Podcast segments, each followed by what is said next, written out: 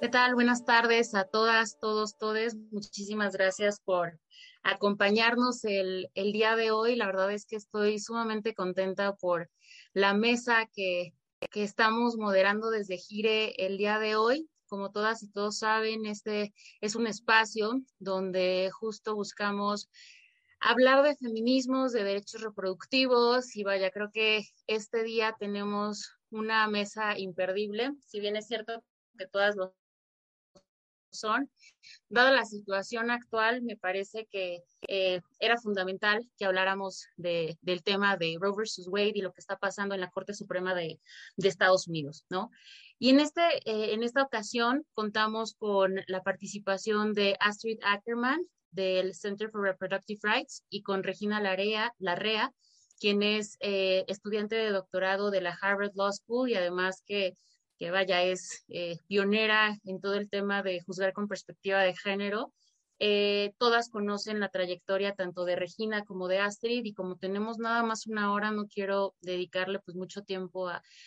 leer semblanzas, mismas que digo ya nos hicieron favor nuestros eh, colegas de IntelliJuris de, presentarlas. y pues en este sentido, pues si les parece bien, daremos inicio con, con esta plática. Eh, y para iniciar, pues me gustaría dar inicio primero con un panorama general de lo que es Roe versus Wade, ¿no? Como todas y todos saben, y si no, ahorita les explico, Roe versus Wade es un caso emblemático eh, de la Corte Suprema estadounidense, ¿no? Nuestras Em, colaboradoras, Regina y Astrid, van a, platicar más acerca de este caso, pero sí me gustaría darles como un preámbulo antes de comenzar. En este caso se habla del derecho al aborto de todas las mujeres que, se encuentran en Estados Unidos y se habla del derecho al aborto en eh, eh, dividido en trimestres, ¿no? En el primer trimestre se dice que la mujer, la persona gestante, tiene el derecho de, de abortar sin ninguna interferencia por parte del Estado en el segundo trimestre únicamente para eh, pues, privilegiarla, para regular temas de salud de la mujer, de la persona gestante, y en el tercer trimestre ahí sí se puede regular mucho más, de manera mucho más robusta o se puede llegar a, prohibir. Ahora, una vez dicho esto, me gustaría iniciar con la primera pregunta para, para Regina y para, para Astrid me gustaría que nos platicaran cómo es que pasamos de este sistema trimestral de Roe versus Wade. Eh, vaya, me atrevería a decir que una decisión paradigmática, una decisión que todas como abogadas feministas, eh, abogadas que nos dedicamos a la defensa de los derechos eh, sexuales y reproductivos, estudiamos en la, en, las, en la carrera de derecho, en las maestrías que realizamos, ¿cómo es que pasamos de un caso tan emblemático de la Corte Suprema de Estados Unidos al borrador filtrado a, inicios de, este mes, ¿no? En donde vemos a esta, este, esta opinión por parte de eh, este proyecto de sentencia por, parte del ministro Alito, en donde se dice textualmente que se tiene que revirar Roe versus Wade y se tiene que regresar el debate de aborto a, las, pues, a los legislativos locales, ¿no? Aquí me gustaría que, nos platicaran cómo fue, cómo es que estamos, que pasamos de, de Roe vs. Wade a esta situación. Y la idea aquí es justo que nos platiquen em, este proceso como de, de irnos, de, de, migrar al lado conservador, al lado antiderechos en la Corte, en la Corte Suprema. En este sentido, si te parece bien, Astrid, me gustaría que, que comenzaras tú y ahí eh, Regina después nos, nos platique sus impresiones. Claro que sí, muchas gracias y buenas tardes a todos. Eh, yo respecto a eso lo que quiero decir es, ha, habido muchas, desde hace varias décadas la derecha en Estados Unidos eh, que tiene relaciones muy estables con conservadores eh, religiosos en Estados Unidos y que me parece que eso es algo un poco distinto del contexto político eh, en comparación, por ejemplo, con México, donde en México tuvimos la reforma eh, Benito Juárez y que hubo una, una separación entre la religión y el Estado que no existe eh, de esa misma manera en Estados Unidos. Entonces no hay tantas leyes, por ejemplo, que prohíban a, a organizaciones religiosas a ayudar, por ejemplo, los legisladores a escribir, a escribir legislaciones en contra del aborto y que sería, me parece que en otros, que en el contexto de Latinoamérica sería un poco diferente debido a esa historia que tenemos. Eh, eso sería un primer punto. Y el otro punto es que, que ha sido un proceso pues a través de muchos años y, y que si el borrador filtrado es la última decisión de la Corte y esta se convierte en la decisión de la Corte, los, los partidos políticos y los, eh, las organizaciones conservadores van a continuar intentando criminalizar el aborto incluso más en Estados Unidos porque el punto final para ellos no, no es que se pase los estados, sino que haya una prohibición al aborto totalmente a nivel federal. Y obviamente pues esto no va a frenar al aborto, sino que simplemente lo va a hacer un proceso eh, precario cuando no debería de ser, especialmente en Estados Unidos para la clase trabajadora, la gente que vive en comunidades rurales y para la gente racializada en, en Estados Unidos. Muchísimas gracias, Astrid. En este sentido, Regina, ¿tú qué opinas? ¿Cómo es que eh, se ha dado este proceso de, migrar por parte de la Corte Suprema a un, a un lado mucho más conservador? Aquí recordemos que justo fue una de las promesas de campaña por parte de Trump el lograr que se revirara Roe versus Wade. Entonces, ¿tú qué opinas con respecto a, a esto que nos comenta Astrid? Bueno, pues lo que yo diría principalmente es que estoy de acuerdo con Astrid en que ha sido un proceso de muchos años desde la decisión de Roe. Em, no nada más ese proceso de muchos años se manifiesta en diferentes decisiones de la Corte, en donde como un triángulo invertido, eh, puedes ver cómo el criterio de Roe se va haciendo como más delgado, más delgado, más estricto, más estricto, y permitiendo ya a los estados regular de manera diferente el aborto que em, con el, digamos, con la, con la euforia de Roe, en donde pues el primer trimestre se entendía como casi la tierra de nadie y solo de las mujeres, ¿no? Entonces, por un lado tenemos como este trabajo en cortes que se ha hecho durante, pues, em, por lo menos unos 35 eh, años. Si ponemos a González versus Cajard como la, la tercera decisión que realmente em, pues como que em, eh, nos muestra como el giro eh, en las decisiones, eh, en el criterio de la Corte. Y a la par de esto, lo que decía Astrid, creo que es muy real, que hay también un cambio cultural y un cambio social en donde la sociedad organizada conservadora toma esto como uno de sus principales objetivos, una de las banderas para también generar movilización pues de, sus, de sus constituentes o de, sus de, las, pues, de los ciudadanos y ciudadanas que están detrás de, estos grupos. Em, y esto es una, una situación, esta reactividad, por ponerlo de alguna manera, de la sociedad organizada conservadora, también la vimos en México después de que el feminismo empieza en los 70 a hacer el, la demanda por el aborto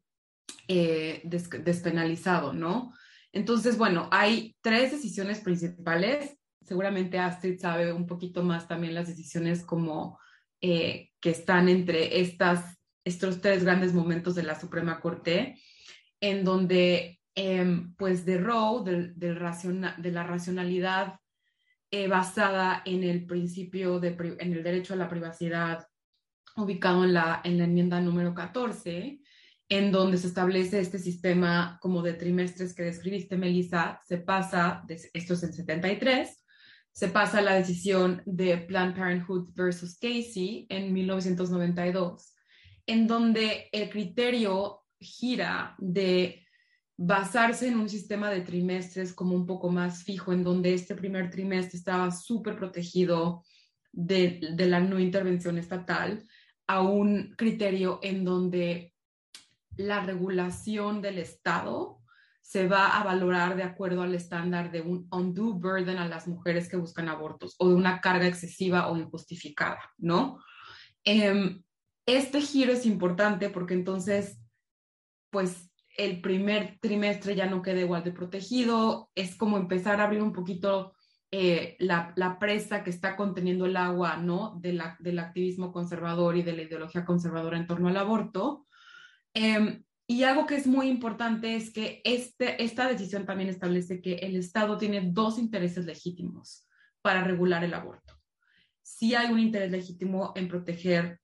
la vida em, desde la concepción o la vida del feto en cierto momento. Rowe ya lo decía, como que decía, están está la libertad y la autonomía de las mujeres y la vida del feto y como que esta, o sea, la, la, libertad de las mujeres es muy alta al principio y conforme va avanzando el, el embarazo y la viabilidad, como que esta baja y esta sube, pero como que nos ponía este límite eh, muy para adelante en el embarazo, ¿no? En el embarazo no deseado. Y Casey como que eso lo revierte diciendo, tiene el interés legítimo en en la salud de las mujeres y tiene el interés legítimo en la vida em, también de, ¿cómo se llama?, del, feto. Em, y, pues eso em, como que le da más entrada, afirma mucho sus intereses legítimos dándole más entrada regulatoria a los estados. algo que a mí me llama mucho la atención de la decisión de Casey, me encantaría oír como la opinión de, de Astrid al respecto, es que hay una parte sustantiva en donde se habla em, de la violencia contra las mujeres. Digamos, Casey lo que estaba buscando era, em, la pregunta era si una ley de Pensilvania en donde se establecía que las mujeres tenían em, que notificar a sus cónyuges, las mujeres casadas, que iban a tener un aborto, si, si eso era constitucional o no, ¿no? Y entonces Casey hace toda una, una discusión sobre la violencia contra las mujeres para decir que las mujeres que viven en situación de violencia en casa, pues obviamente pedirles que notifiquen al cónyuge de una decisión como esas las pone en peligro, va a ser como un desincentivo para de hecho acceder al derecho al aborto, etcétera. Y de alguna manera reduce mucho la población, o sea, yo como lo veo es que reduce la idea de Roe de que esto es un tema de autonomía y de decisión individual a un tema de riesgo nada más, ¿no? Y eso no es que esté mal, es importante ver los riesgos en el aborto y ver a las poblaciones que están en más riesgo, pero creo que lo que hace ese razonamiento también es que achica eh, las personas en las que pensamos también cuando pensamos de aborto y achica el derecho, ¿no? Em, y eh, después se pasa a la edición de González eh, versus Carhart en 2007, que es justamente donde empieza como ese giro en el razonamiento y donde como que se, se, se ahorca todavía más el criterio de Roe. Em, y coincide, para, para, efectos de nuestra plática de hoy, con la salida de la ministra Sandra Day O'Connor y con la entrada del ministro Alito a la Suprema Corte. Em, no sé si quieras hablar de esta decisión para que yo no esté aquí monopolizando el micrófono. Lo, lo, que quisiera añadir, que creo que es lo que ellos también y que puede ser que el público ya lo sepa, pero creo que es importante recalcar, es que en Estados Unidos me parece también, incluso culturalmente, es muy diferente el, el poder que tiene la Corte Suprema, como por ejemplo aquí en Estados Unidos todo el mundo sabe el nombre, o sea, que no seas abogado, sabes el nombre de, de, las y los ministros, cuando hay este, una confirmación por parte del Senado para decidir quién va a ser eh, él o la siguiente ministra, es o sea, todos los medios, o sea, todos los políticos, los, es una, es una de las, básicamente, las decisiones más importantes que el, que el Senado hace. Y en, al menos yo, o sea, porque conozco más México, o sea, no, ese mismo proceso políticamente no, no, no está ahí. Y sí, no, para nada. No, eh, que obviamente si eres abogado o abogada vas a saber quiénes son los ministros en, en México, pero no, o sea, aparte de eso, pues no, no vas a saber. Eh, y que eso, eso es algo muy reciente, es lo que es interesante, que no, no es como que desde que, desde que empezó Estados Unidos eh, como país y desde que empezó la Corte Suprema, no esa politización de las ministras y los ministros no estaba ahí y que fue más o menos como en los ochentas, de hecho después de, de Roe Wade, eh, pero también incluso antes, donde se dieron cuenta que, que ministros que no básicamente no dieron resultados a los conservadores y incluso a los liberales de cómo ellos pensaban que iban a hacer. Entonces, después de eso, empezaron a, a ser muy importantes estas, estas confirmaciones. Y incluso uno de los enfoques ha sido siempre, o sea, cuando preguntan desde los ochentas, ha sido eh, qué piensas de Robbie Wade, vas a, vas a revirar esa decisión o no. Y pues obviamente lo importante de eso es que, como Regina recalcó, es con este cambio de alito y ahora pues más reciente que Trump puso a tres, este, eh, a dos ministros y a una ministra en la corte, eh, que entonces el, el, centro político completamente cambió y ahora el que está como en el centro políticamente es alguien, es, es un ministro completamente de derecha. Eh, sí. Sí, me encanta esta, eh,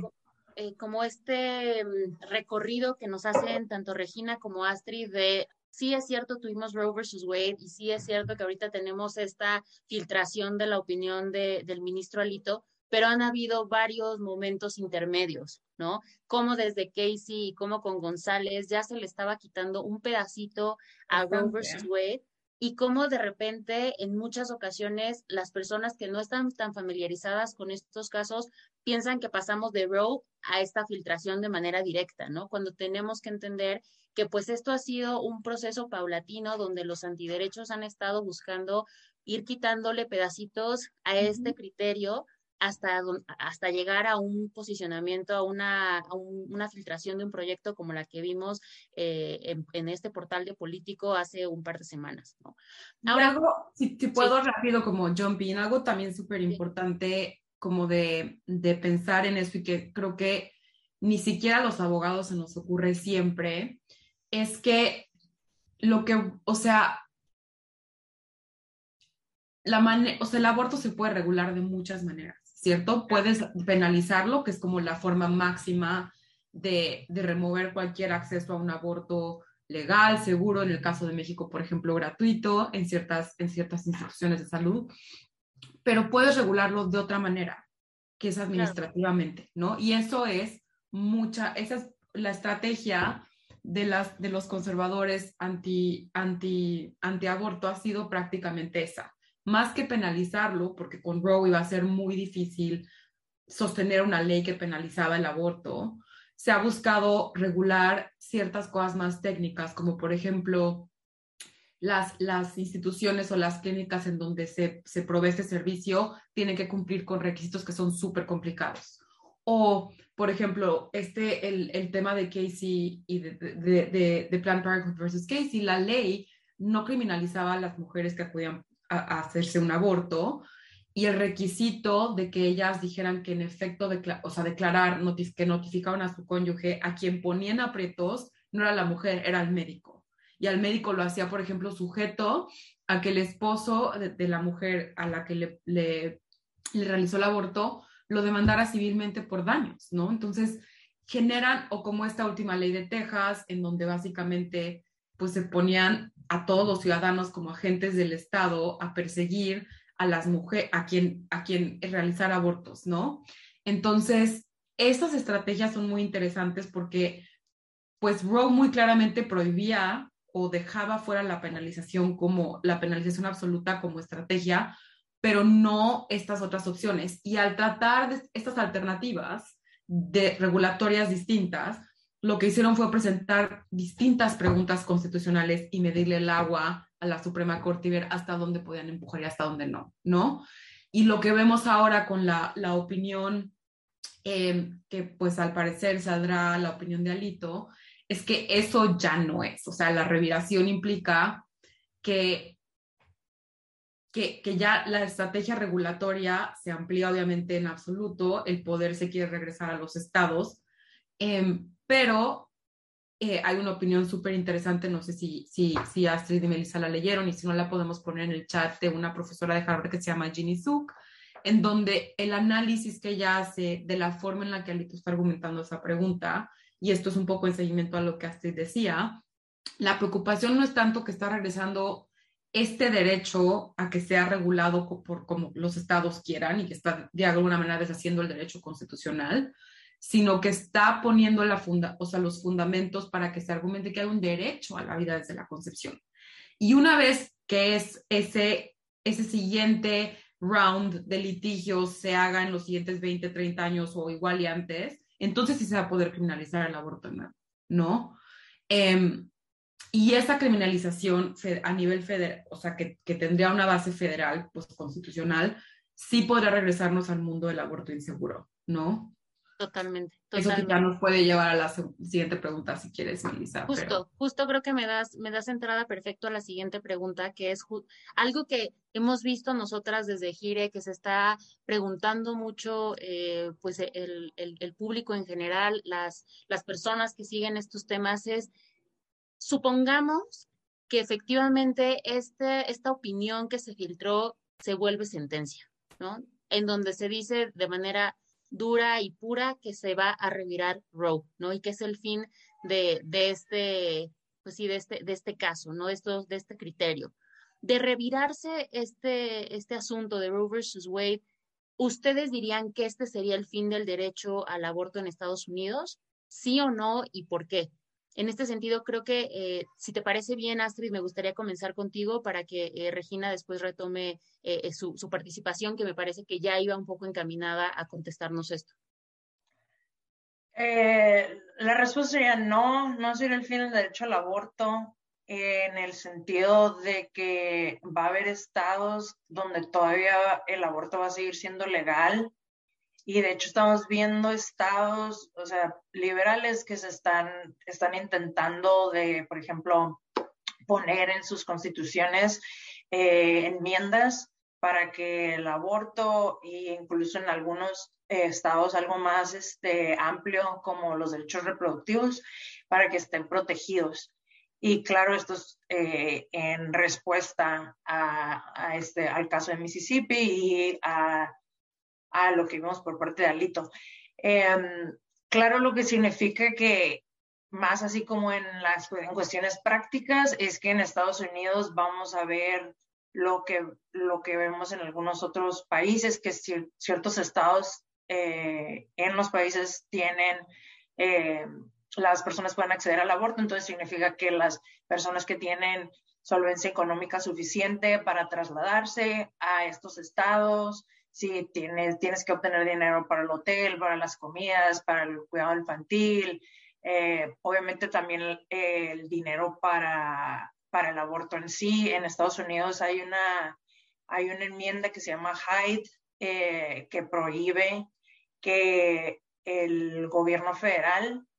eh, apoye, o sea, con recursos por, por medio de, de las aseguranzas que el gobierno tiene, para la gente de bajos recursos, eh, prohíbe que esto se use para eh, el aborto. Entonces, en la mayoría de los casos, el aborto se tiene que pagar en efectivo, básicamente. Em, y hay algunos estados donde sí puedes obtener, em, puedes tener ayuda por parte del gobierno, pero solamente bajo, bajo ciertas causales. Entonces, lo que vamos a ver es que va a haber gente eh, que se va a hacer ver forzada a a ser criminalizada por un aborto inducido y otra vez estoy hablando ahorita de, de o sea, en, cuestiones prácticas de los próximos años, como Regina apuntó, o sea, ahorita todavía no se está, no, no se criminalizan a las personas, en la mayoría de los estados no se, no se están criminalizando a las personas que eh, acceden al aborto, sino que más bien se criminaliza a los doctores en algunas partes o en otros sentidos es, es más bien una penalización civil, no criminal. Em, y obviamente pues la otra opción va a ser este, o no opción, pues pero lo otro que se va a ver la gente eh, empujada es a, a, tener un aborto, no es un embarazo no deseado y en Estados Unidos lo que quiero recalcar es que a pesar de que es uno de los países eh, más desarrollados del mundo, con más dinero, es uno de los países que tiene la mayor mortalidad materna y que es otro también uno de los países donde no, en vez de que esté de la, a la baja, ha sido ha ido de su vida y entonces especialmente para la gente racializada, la gente de bajos recursos, migrantes, etcétera, en Estados Unidos. Entonces, dar a luz bajo este contexto es particularmente peligroso en Estados Unidos. Em, y lo otro que quiero recalcar es que si es revocado Roe, eh, más o menos la mitad de los estados eh, están a punto de prohibir el aborto. O sea, sabemos que más o menos como 24 de los 50 estados eh, quieren prohibir el aborto a distintas etapas de gestación. Más o menos 13 estados en Estados Unidos tienen lo que le llaman prohibiciones de gatillo, que son básicamente si Roe es revocado, secciones de Roe o todo Roe es revocado, entonces van a prohibir el aborto. Eh, claro, ese tipo de, de, leyes las vamos a pelear en la corte, pero pues eso tiene muchos meses, en ese puede ser que no, que, que en esos meses no, los proveedores no puedan eh, ofrecer abortos, etcétera, etcétera. Entonces, obviamente va a haber, va a haber este, un gran caos y confusión eh, mientras estamos averiguando, si no es totalmente revocado, pues va averiguando qué significa en práctica eh, que sí pueda, se pueda prohibir el aborto a las 15 semanas en Estados Unidos. Y, y obviamente otra vez recalcar que pues va a afectar más a los grupos que ya enfrentan discriminación en el acceso a la salud en Estados Unidos. Claro, muchísimas gracias, Astrid. Creo, que lo pones de manera muy, muy clara. Eh, y en ese sentido, Regina, ¿tú qué opinas? Eh, ya, ya, adelantabas un poco con respecto a cuál sería, la, cuál sería el siguiente momento por parte de, eh, de los grupos antiderechos, eh, este deseo de proteger la vida desde el momento de la concepción para entonces poder criminalizar eh, el aborto. ¿Tú consideras que e, esta posibilidad de proteger la vida desde el momento de la concepción podría representar hasta cierto punto un fin al derecho de, de abortar en los Estados Unidos? Yo creo que sí. O sea, yo creo que no estamos ahí todavía y creo que la batalla no está para nada decidida Em, y creo que pensando un poco en cómo en mi, corta estancia en los Estados Unidos y mi conocimiento de la historia jurídica y de la historia política y mi percepción, esto es meramente más anecdótico, Estados Unidos es un país de extremos, pero que nunca, que nunca deciden por completo un tema. O sea, siento que, eh, que, que lo más probable es que siempre estén en batalla y que siempre estén como jalando de un lado al otro porque cuando Roe fue declarado, no es que ya llegamos y ya ahí quedó, o sea, el otro lado estaba jalando la cuerda también. Y yo creo que la infraestructura que se ha creado desde Roe, institucionalizada, o sea, ya no nada más los grupos de la segunda ola feminista, que en Estados Unidos eran reorganizados, mucho más reorganizados en un sentido institucional que en México. No solamente esos grupos siguen presentes en diferentes formas, sino que pues hay toda una estructura de gobernanza feminista que no existía en los 60 y en los 70, ¿no? Y yo creo que esa gobernanza feminista no va a dejar ir este tema tan fácilmente. Hay dinero ahí, mucho más dinero del que había muy probablemente antes de que Rose se decidiera. Em, hay un libro súper interesante, creo que se llama The Family Road, también se los voy a, se los pongo ahorita en el, en el chat que empecé a leer pues por interés, en donde te, te cuentan pues el chisme tanto de la, de la demandante del caso de Roe, que también es una historia súper interesante y que también se puede hacer un montón de crítica feminista, de hecho, de, de los hechos de ese caso y de cómo las abogadas que lo promovieron, pues fue una lucha y una ganancia feminista, pero de una manera que creo que hoy ninguna organización se comportaría de esa manera. Em, y creo que toda esa infraestructura que ahora existe de las feministas del Partido Demócrata, de los liberales con mucho, con mucho dinero en Estados Unidos, ellos no van, a, eh, no van a dejar la batalla caer tan fácilmente. Mi esperanza es que en este eh, estire y afloje del que Astrid habla, ¿no? En donde cada vez que un Estado haga una, una ley, alguien más la va, la va a impugnar y cada vez que haya una decisión se va a apelar y en, ese, en esa pérdida que haya mi esperanza es que haya mucha plata que entre a los fondos de aborto para que las mujeres que están atrapadas en esos conflictos no se queden atrapadas en un estado conservador con un embarazo no deseado, ¿no? y con un hijo no deseado, etc. Y eh, justamente eso es lo que le pasó a la demandante de Roe, ¿no? Ella quería un aborto, vivía en Texas, era pobre, no podía pagar un viaje para irse a California o a otro estado o incluso cruzar la frontera y obtener un aborto en México, em, como muchas mujeres eh, blancas y ricas lo hacían en, la frontera en Estados Unidos antes de Roe. Em, y pues ya había tenido ya dos embarazos, eh, una tenía una hija que pasó a ser cuidada por sus papás, su segundo embarazo dio ese bebé en adopción y no quería volver a dar un bebé en adopción, ¿no? Y entonces el abogado que le ayudó con la adopción del, del, del segundo hijo la puso en contacto con una abogada que quería, ya que tenía como fin justamente reclamar la inconstitucionalidad de la ley que criminalizaba el aborto en Texas. Eh, y pues a ella un poco como que la usan de vehículo. Ella ya estaba, parece ser, en un, en un estado del embarazo avanzado, o sea, quizá ni siquiera en los estados en donde había aborto legal y seguro hubieran podido atenderla. Las abogadas sí fueron muy claras con ella en decirle, oye, esto va a tardar y muy probablemente vía el proceso no vas a obtener el aborto, pero pues ella aún se lanza y lo hace, ¿no? Y nunca, obviamente nunca obtiene el aborto y tiene al, tiene al bebé y el bebé sale en adopción también. Entonces, eh, justamente creo que el derecho no se va a acabar, hay que poner los recursos y las redes a trabajar para que no haya mujeres que se queden atrapadas en esos limbos, en esos limbos legales que van a surgir de todas estas como, de todos estos litigios que se vienen. Eh,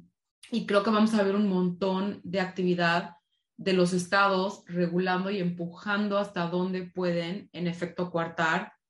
el derecho al aborto. También van a empezar a pensar en estrategias para prohibir que los residentes se vayan a otros estados. O sea, yo creo que va a haber muchísimo empuje de eso. Y algo que me encantaría, si es que Astrid sabe un poquito más del tema, yo no me he metido, es que creo que una de las ganancias, sin duda, de los tiempos modernos del aborto es el aborto médico por pastillas no nada más porque le permite a la mujer mucho más eh, comodidad, libertad, privacidad, todo lo que queramos añadir a esa lista, sino porque pues los simplifica el proceso mucho, no lo puedes hacer en casa. Y entonces mujeres en estados en donde el aborto no es legal podrían tener acceso a las pastillas y, y quizá pues tener el aborto en su casa, ¿no? Pero pues obviamente hay reglas que también regulan el comercio entre los estados y, y, y el comercio de medicamentos, entonces yo no estoy muy segura cuál será el panorama legal de eso. Si alguien sabe más de eso, sería súper interesante oír, pero esa será otra de las fronteras que quizá la, la, la, la facción pro aborto trate de liberalizar de alguna manera. Claro, claro, y en este sentido justo va mi siguiente pregunta. Eh, me gustaría saber, me gustaría entender un poco más qué está haciendo precisamente eh, el movimiento feminista en Estados Unidos para enfrentar la situación que implicaría el revertir Roe versus Wade, ¿no? Y aquí ya Regina ha adelantado un poco todo el tema del aborto por medicamentos, ¿no? O sea, creo que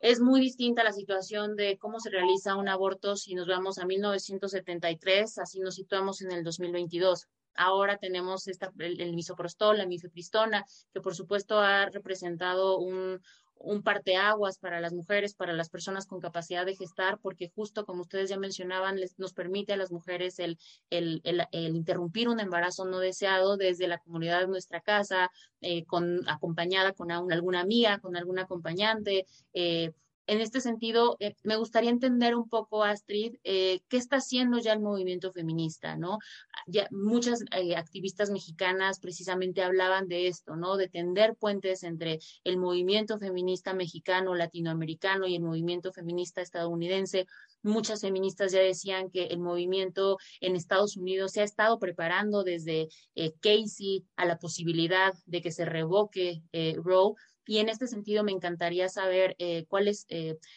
qué, qué, saben ustedes acerca de, de, de, lo que ya se está haciendo desde Estados Unidos, eh, pues preparándose para una posible, una posible revocación del criterio de, de Roe.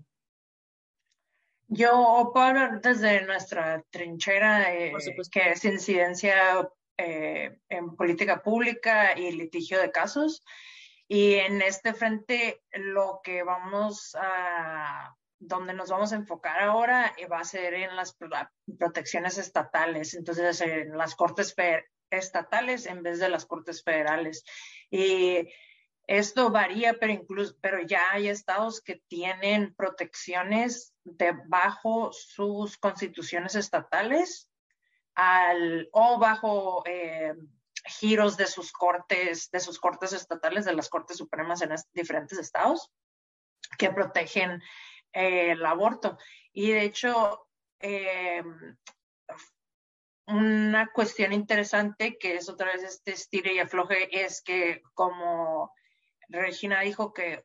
ha sido pues una larga historia y uno de los otros casos muy importantes de la Corte Suprema, eh, de hecho, fue en la cuestión de, de qué tanto el Estado, eh, cuál es el límite del Estado en cuestión de, de, dar fondos para el aborto. Más o menos fue como en los ochentas. Eh, este caso y en lo que básicamente dijo fue que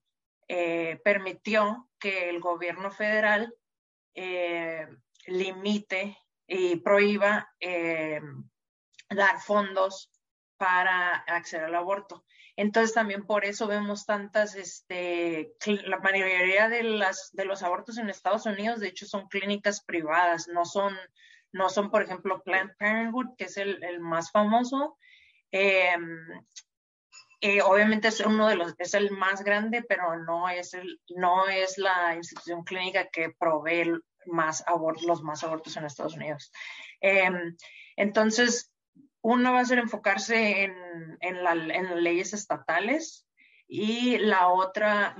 va a ser em, tratar de pasar eh, protecciones federales. Hay una ley que ya fue introducida en el Congreso y que ya pasó, pero no ha pasado en el Senado, que se llama la Ley de Protección de la Salud de la Mujer y básicamente codifica Roe Wade y crea un, un aborto a nivel federal. En el Senado ya ha sido introducida, pero no pasó y pues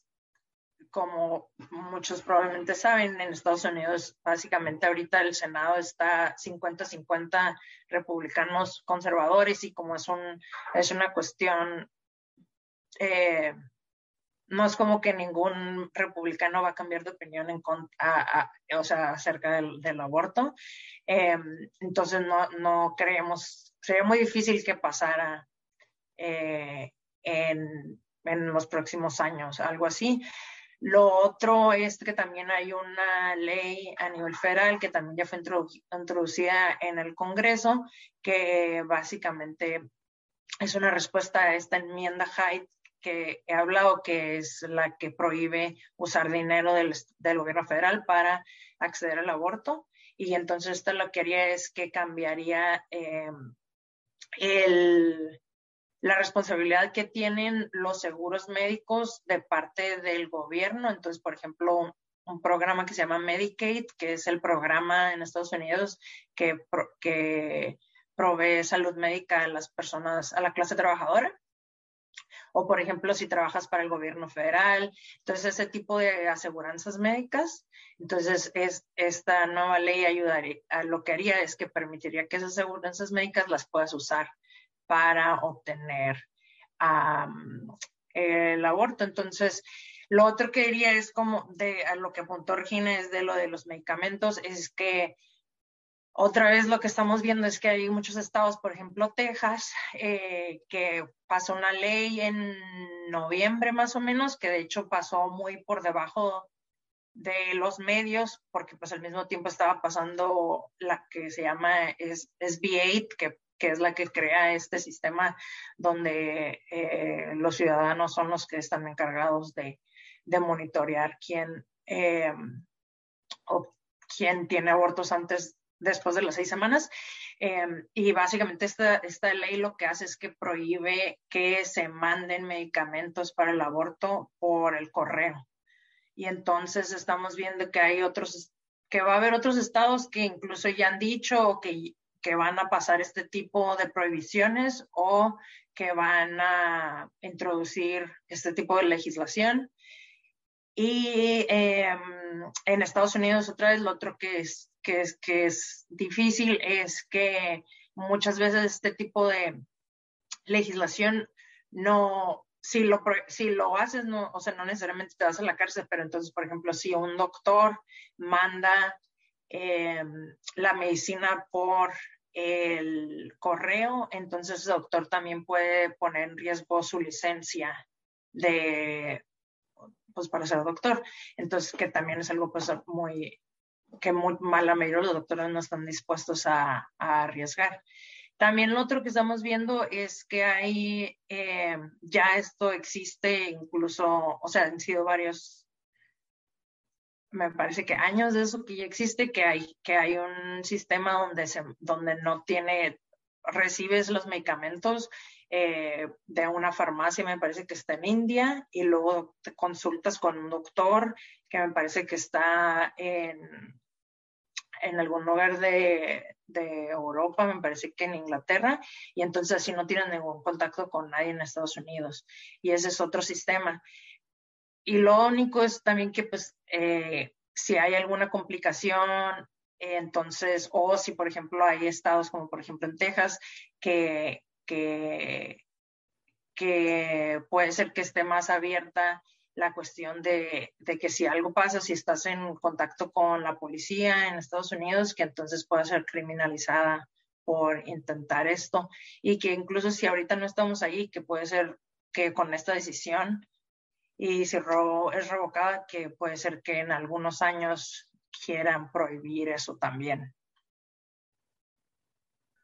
Excelente, Astrid. Y, en este sentido, Regina, me, encantaría que eh, tú, con todo tu expertise que tienes en el movimiento feminista mexicano y también en el latinoamericano, nos pudieras platicar qué, experiencias crees de, del movimiento feminista latinoamericano, pues eh, eh, mexicano, se pueden compartir con el movimiento estadounidense, precisamente en el tema de aborto. Yo creo que hay dos cosas que me gustaría tocar. La primera es que parte de todo este problema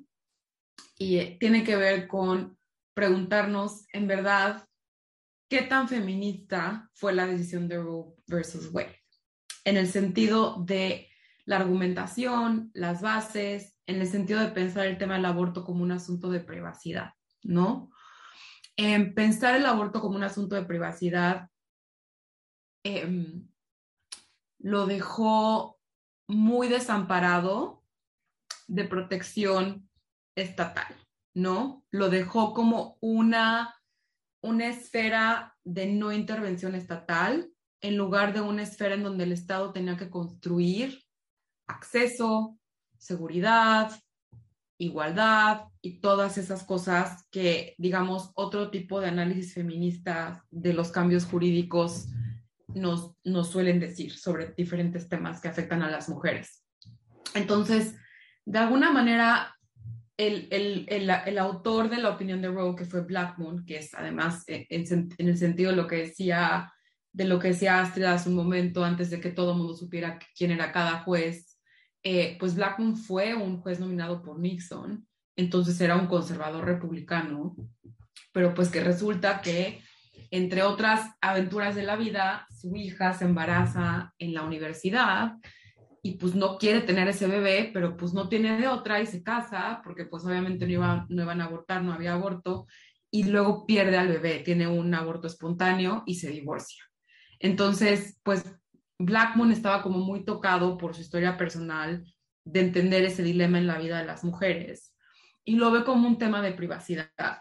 en parte porque las mismas abogadas de Roe así lo plantean, ¿no? Porque,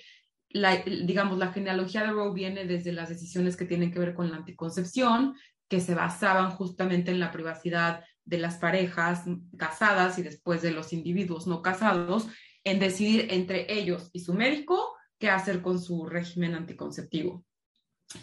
Entonces, como que se continúa esa cadena, las abogadas de Roe ven que de ahí pueden colgar en vez de colgarlo desde un argumento de igualdad. Y entonces la realidad es que el aborto se queda así, como este lugar en donde no dejes al Estado entrar, pero pues también si el Estado no entra, entonces no creas una infraestructura real que no sea privada para que haya un acceso a ese servicio derivado de un derecho. En Latinoamérica, al menos en México, es re diferente, ¿no? El argumento siempre ha sido por un argumento sí de autonomía, sí de no intervención, pero con la decisión, no con el servicio, ¿no? Em, yo, digamos, he estudiado el feminismo de los 70 especialmente, menos que al contemporáneo, y el argumento desde ahí, que de alguna manera es como, eh, pues, el ancestro, eh, de alguna manera, de la ideología del, del aborto que sigue presente y muy vivo em, en, en, el movimiento o en los movimientos feministas en México, es que la maternidad tenía que ser voluntaria. Y esa idea era mucho más y abarcaba mucho más que simplemente despenalizar el aborto. Abarcaba la idea de acceso a anticoncepción con información y anticoncepción segura, abarcaba el fin de la esterilización forzada, abarcaba la despenalización del aborto, pero también abarcaba que las mujeres pudieran tener a los hijos que querían tener. Y eso implicaba que la maternidad tenía que ser apoyada por el Estado, ¿no? La maternidad y la no maternidad, las dos cosas. Y entonces, por un lado, ella, su demanda de aborto no era solo de despenalización, era de aborto legal y gratuito, ¿no? O sea, tenía que ser un servicio del Estado. Entonces, yo creo que esa demanda de no privatización del servicio de aborto, aunque esté constitucionalmente protegido, es súper importante y la tiene que traer. Eh, y el feminismo eh, estadounidense debería de aprender de Latinoamérica eso. Ahora, obviamente hay una diferencia cultural enorme en el sentido de que acá hay muy pocos servicios públicos, ¿no? Fuera de la educación y los servicios de seguridad, pues realmente la salud pública es casi inexistente, excepto por ciertos grupos poblacionales en ciertos momentos específicos, según mi entendimiento un poco, eh, obviamente, reducido de eso. Em, y entonces yo siento que la idea de de, la cultura estadounidense es que el Estado tiene que ser chiquito, ¿no? Y pues, y la realidad es que el Estado de, de, Estados Unidos no es chiquito, ¿no? Es muy grande, pero en otros sentidos. Y creo que las demandas hacia los servicios directos a la población debería de ser una de las cosas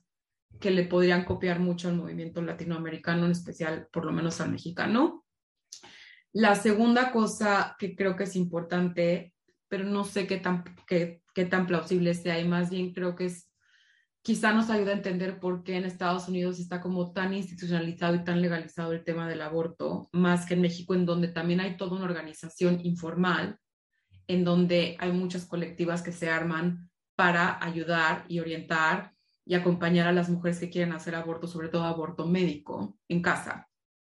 Y es que aquí, obviamente, la regulación sí es mucho más intensa. Los espacios de informalidad son más reducidos que en México y eso genera mucha menos libertad. O sea, en México, igual si tú vives en Aguascalientes o vives en eh, Colima o vives en Sinaloa, pues la regulación de aborto va a ser distinta, pero en casi todos lados vas a tener acceso a misoprostol sin que la policía esté cayendo a tu casa, ¿no? Mientras que acá, eh, pues seguramente ahora, después de la decisión de Alitos, y esa es la decisión que, que la Corte acaba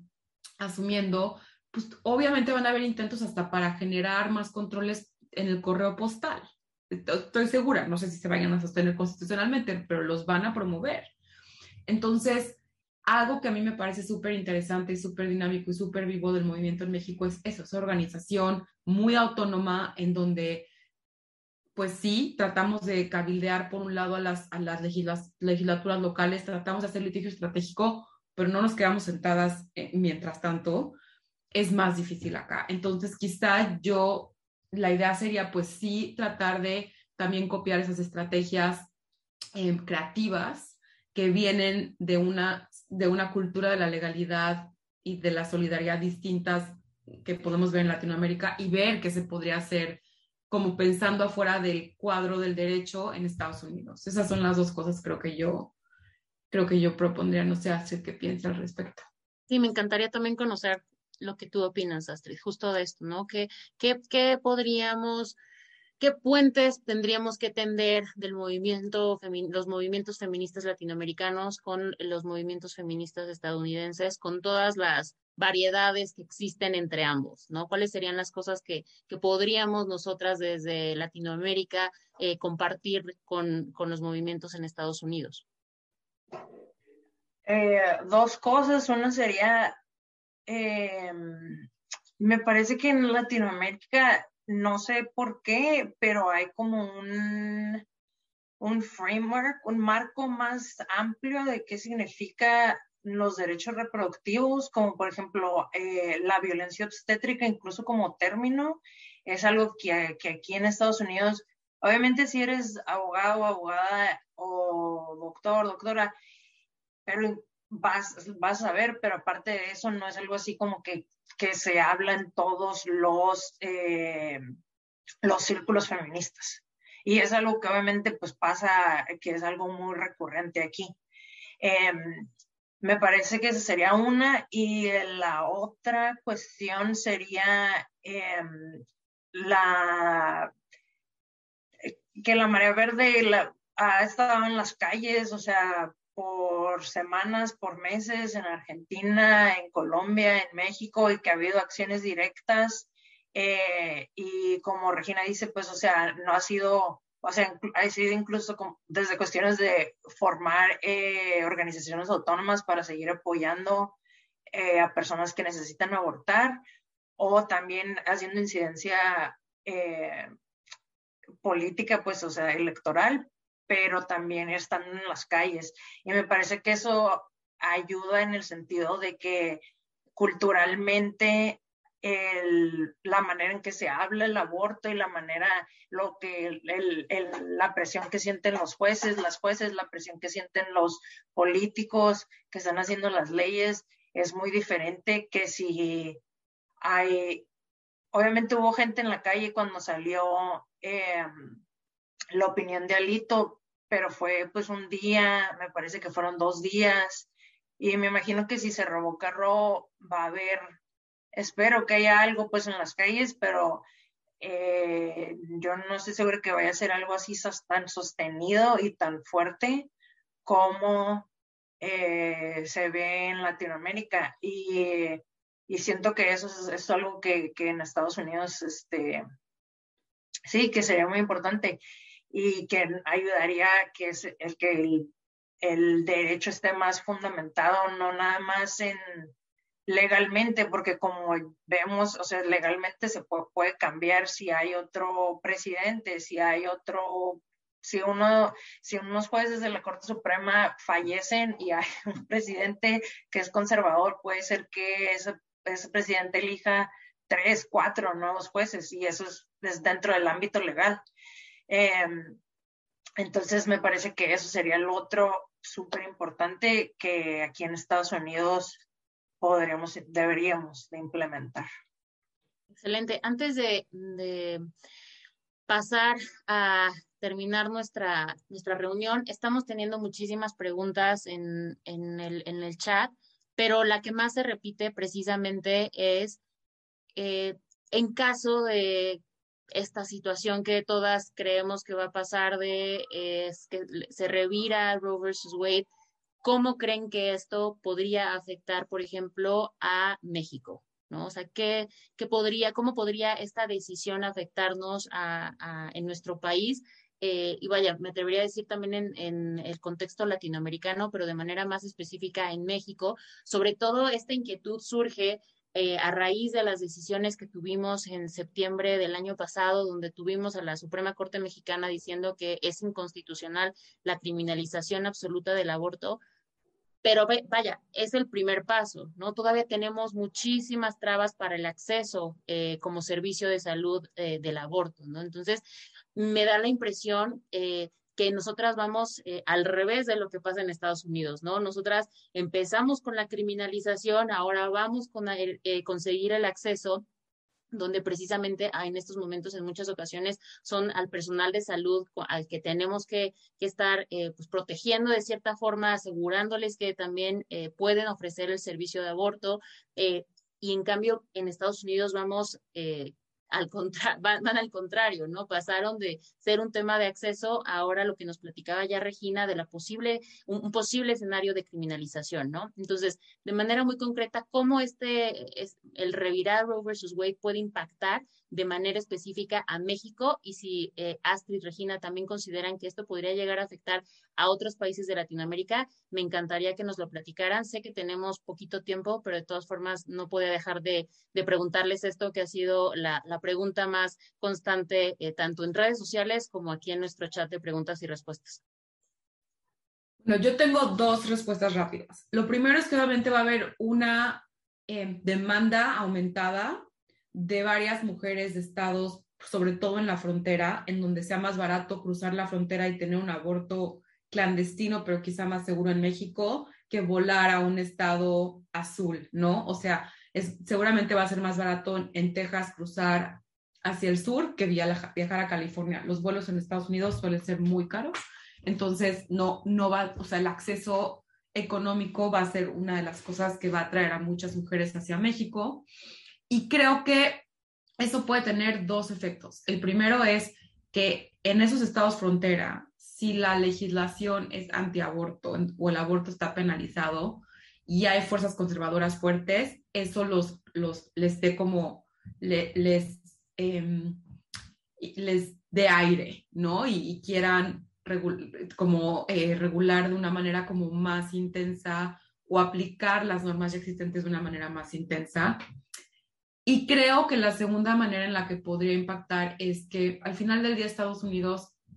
es como sigue siendo un modelo al que Latinoamérica ve, sobre todo en materia legal. Em, entonces, las fuerzas conservadoras de Latinoamérica que justamente se quieren oponer y se siguen oponiendo a la marea verde, pueden también jalar energía de ahí, jalar recursos, etcétera, pues para continuar las luchas en Latinoamérica y para tratar de también echar para atrás los derechos ganados, porque recordemos que aunque en teoría